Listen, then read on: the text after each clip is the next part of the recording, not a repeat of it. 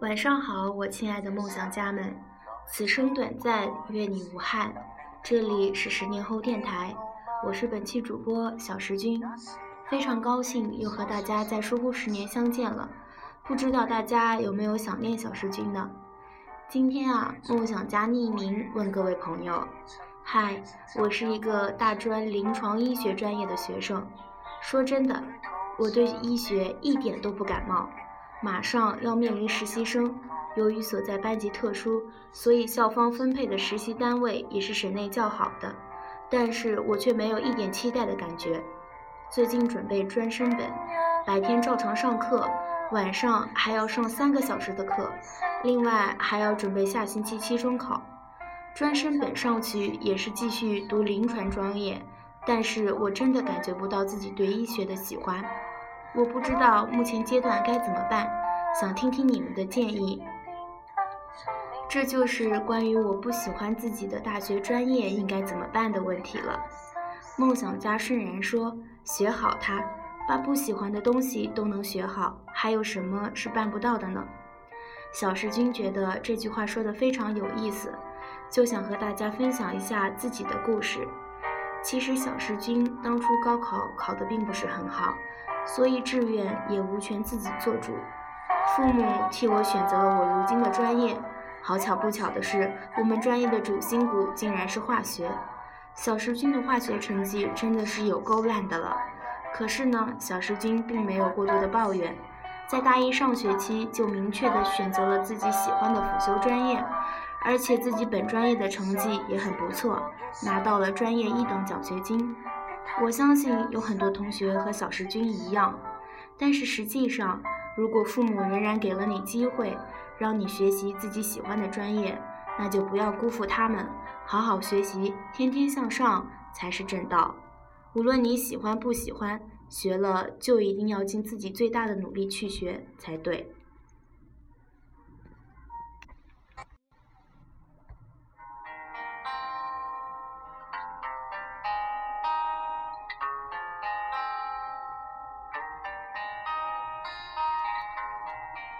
好了，今天我们的讨论就到这里。现在要为大家带来的文章是十年后公众号推送。十五到二十四岁，流浪数年，写下两百首诗。他今年终于出了诗集。如果你对我们的文章推送感兴趣的话，就请搜索 Ten Years Me 关注吧。故人出诗集了。那天上午，赵斌告诉我这个消息，我极其讶异和惊喜。要知道，去年十月份我们举办第一届十年后原创征文大赛的时候，可没料到这批获奖的孩子都是这么的厉害。是，二十四岁的她是一个写诗的姑娘，那时我还不知道她的故事。却好巧不巧地给三首诗取了一个如今看来无比契合的标题。这些情诗，我在路上才敢寄给你。后来我问他买了几本他的书，封面白净，诗句细腻，插图里的姑娘美丽又自在的样子让人好生羡慕。他还附了一封书信，信纸里夹着几片风干的花瓣。而他的师傅，诗人李川给他写了序，说：“梦有时候很诱人，但能追梦到底是很不易的一件事情。”是啊，要知道，故人出生在陕西的农村，作为最小的女儿，小时候家里太穷，差点被父母送人。她十五岁时便离家打工读书，还写诗和学吉他。直到去年，他辞去了工作，走遍了大半个中国。这之中的辛酸愁苦，莫有谁知。可当我去采访他的时候，他是亲切温柔的，语言文艺，丝毫也感觉不出过往的伤害了。人要是一瞬间做一件死前伟大的事情，他在书的后记里这样写道。大概出世起，他就是丑小鸭。故人有一个哥哥和一个姐姐，小时候家里很穷，喝水都要去山下挑。父亲去外面打工，就只剩下母亲和三个孩子。他那时候还小，记忆不深了，但从有记忆开始，他就常听母亲提起要把他送出去。有一次，都已经让邻村的姑姑抱走了。三四天后，他的父亲又抱了回来，说是身体好，能帮他们干活割麦子。小时候觉得自己是不被人接受的。可能一个孩子如果先不被父母接受，他就很难再想着其他。这让我想到了安徒生的《丑小鸭》。后来父母每每吵架，都还是会提起送人的事情。说的多了，他也会受伤，慢慢变得敏感。他那时学习不好，恐惧同学、老师，甚至家人。唯一快乐的时间就是走在放学和上学的路上。回家的路上有树林，有白色、黄色的野花，有小溪、牛羊，还有蝴蝶。我就在这条路上望着、看着，像一个观察者。后来他踏出了校门，带着积攒三年的六七百块钱，到了西安，开始承担起穷苦家庭里的压力。步入了社会，那年他不过十五岁，不过刚刚初中毕业，但也从那时开始，他就再也没花过家里的钱。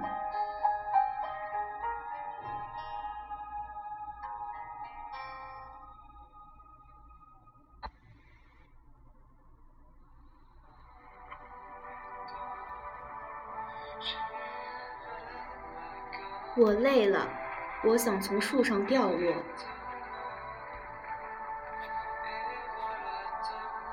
要说写诗，也不知道算不算。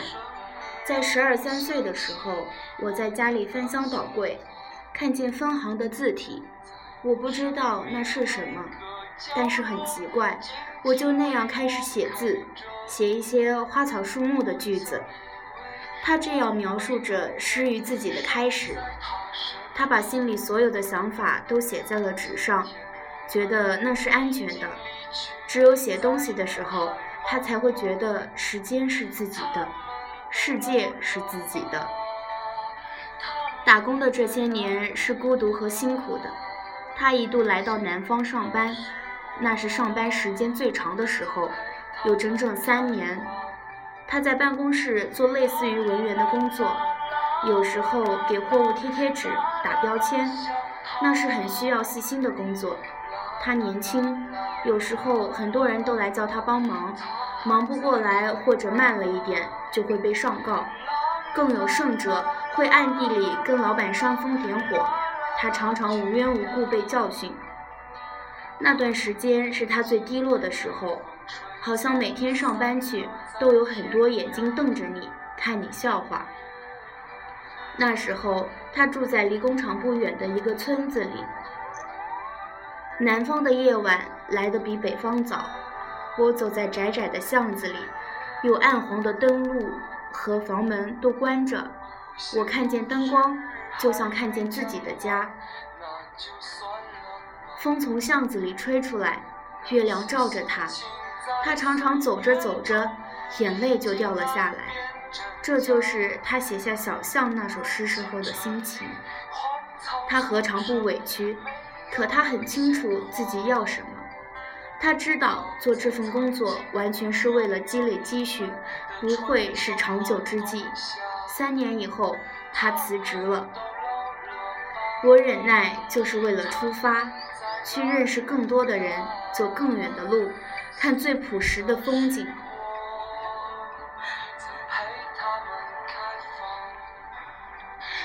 他走遍大半个中国，去看望另外一种生活。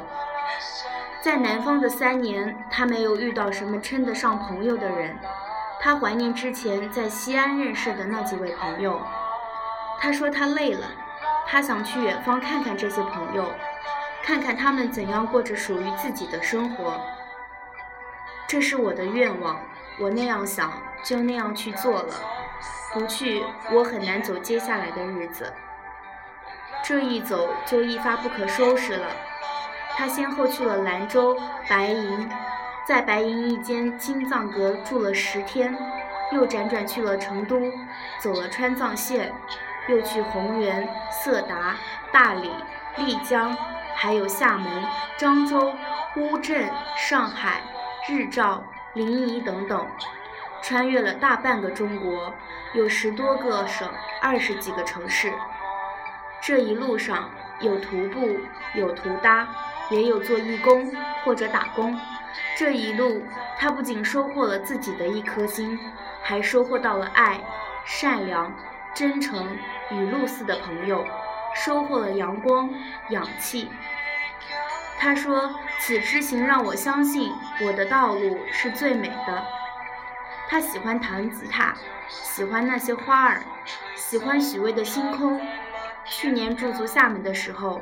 还有一个小小的插曲，那是他去一个靠海的音乐酒吧面试，上台去唱了一首歌，台下晃过一道影子，竟是三年前领他入吉他门的流浪歌手。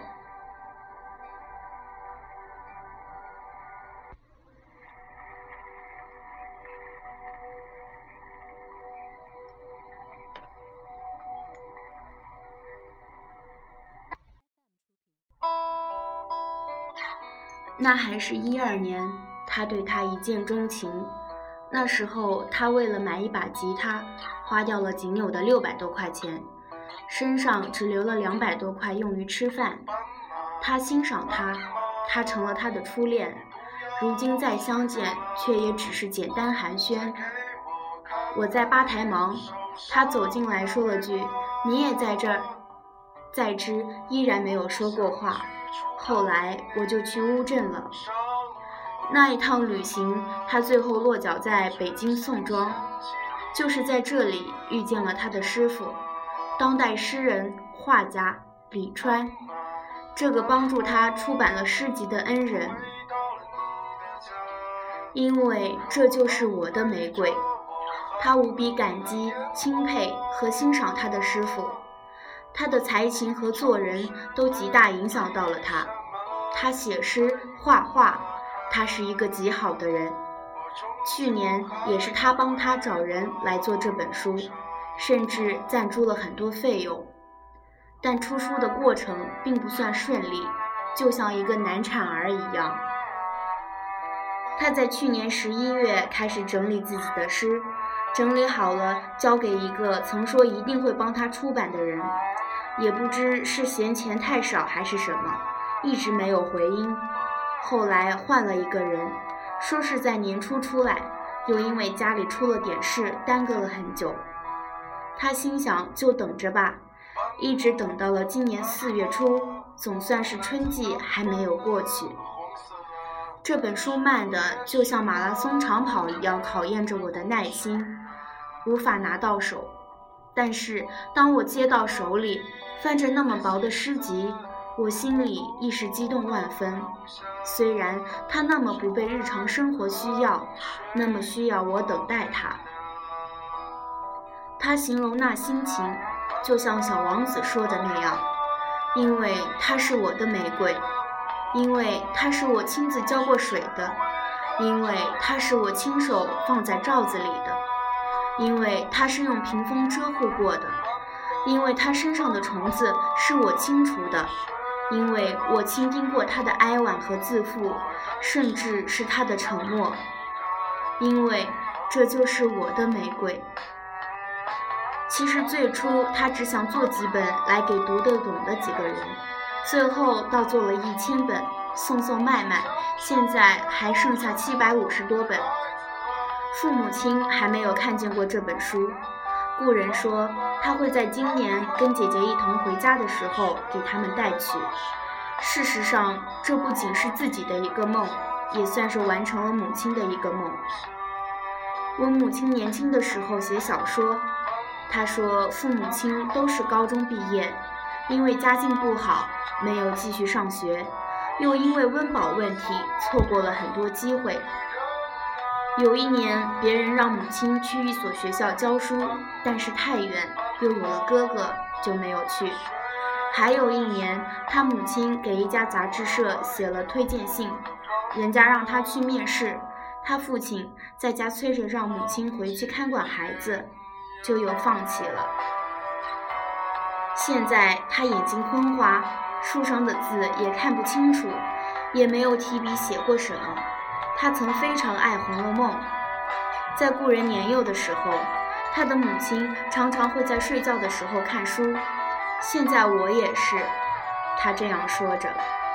他已经成长了太多，怀着对他们的爱和痛，不停地让自己蜕变。经历让他变得透彻，读书开启了他所有的梦想和幻想，就觉得挺美好的。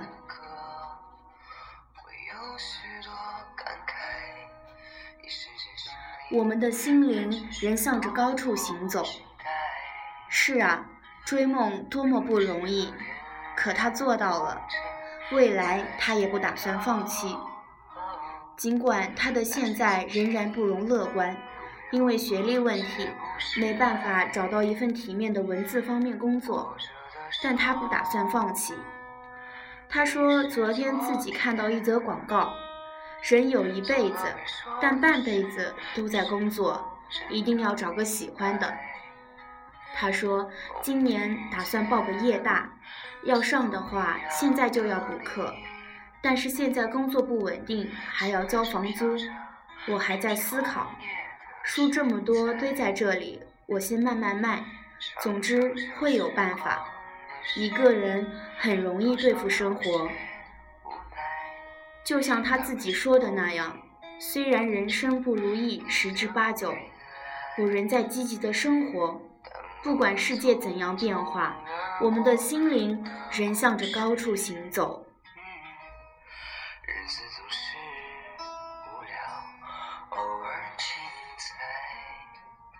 感谢大家的倾听，我是主播小石君，愿大家都有梦可以追。我们下次再会。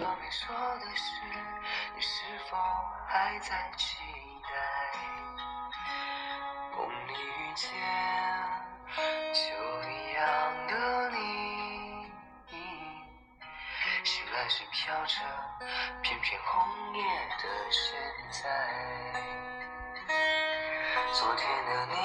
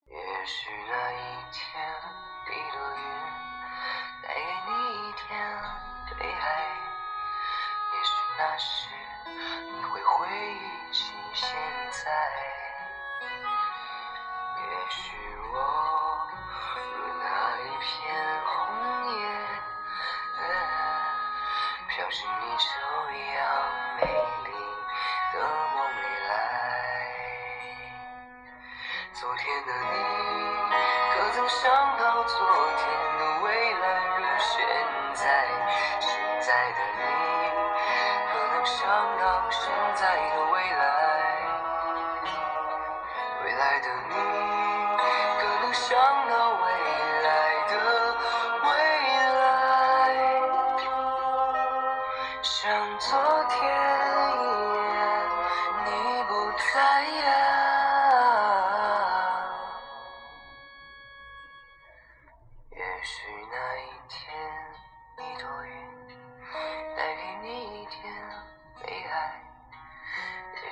时你会回忆起现在。